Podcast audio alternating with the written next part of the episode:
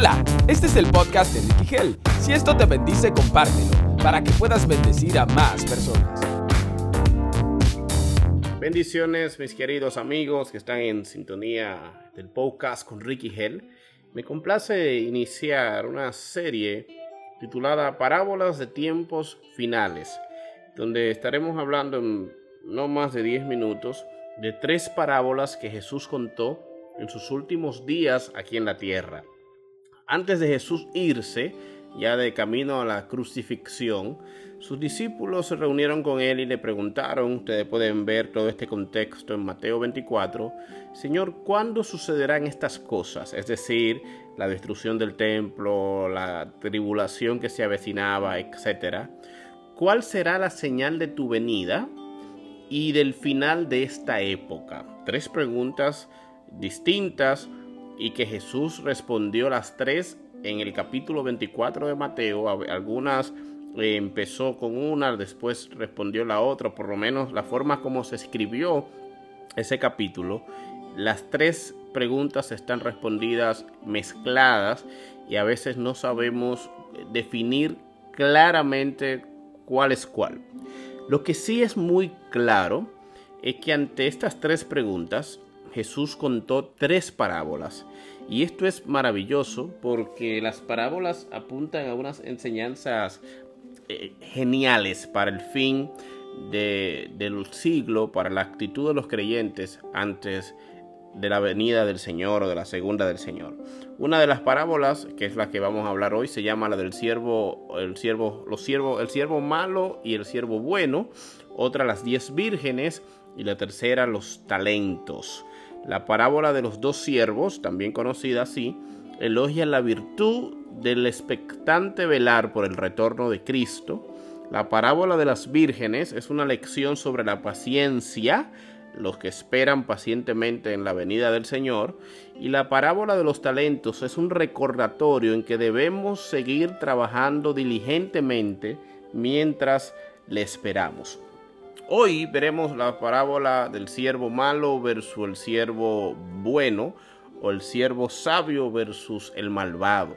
Mateo 24, 45 dice, ¿quién es pues el siervo fiel y prudente, al cual puso su Señor sobre su casa para que les dé el alimento a tiempo?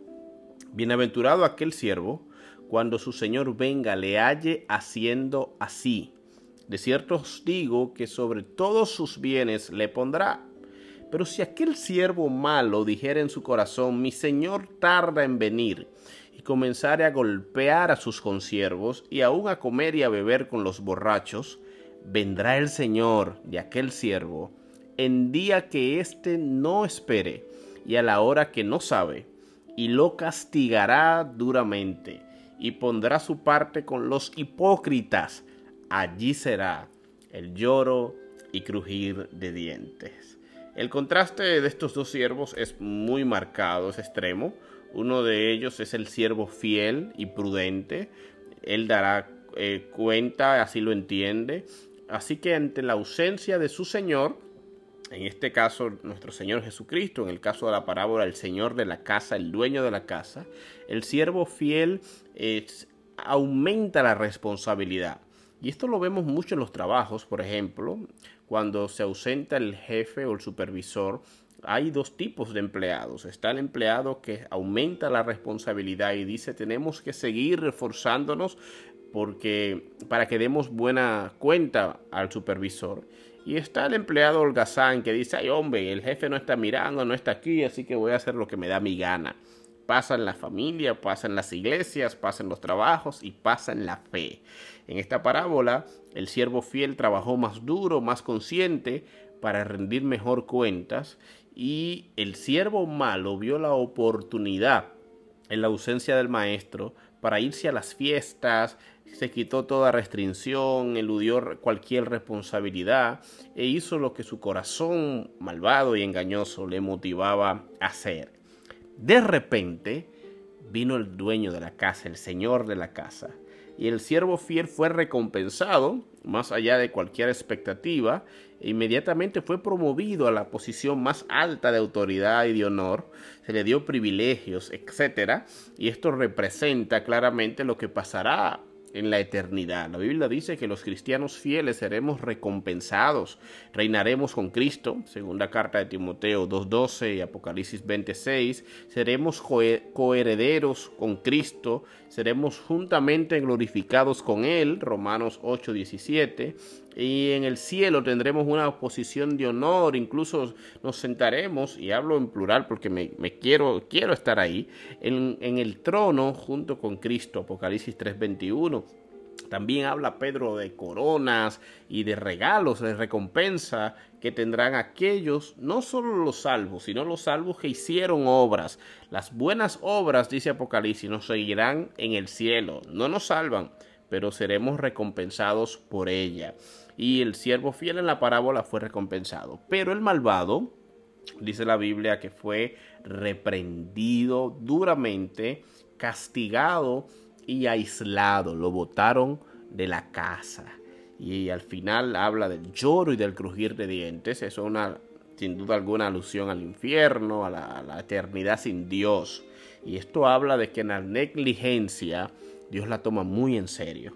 La irresponsabilidad, la falta de seriedad, de carácter en las cosas que nos competen hacer en la tierra, Dios las toma muy en serio. Por lo tanto, la segunda venida de Cristo no debería esperarla un creyente solamente orando, ayunando y leyendo la Biblia. Esto es muy importante, por supuesto.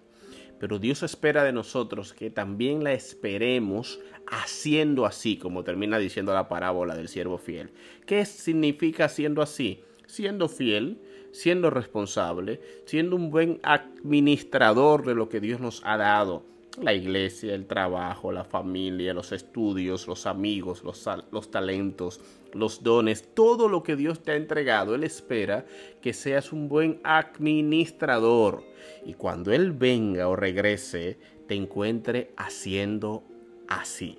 Esta es la enseñanza de, estas, de esta primera parábola. En la próxima entrega estaremos hablando de las diez vírgenes y de las enseñanzas prácticas que tienen para cada uno de nosotros.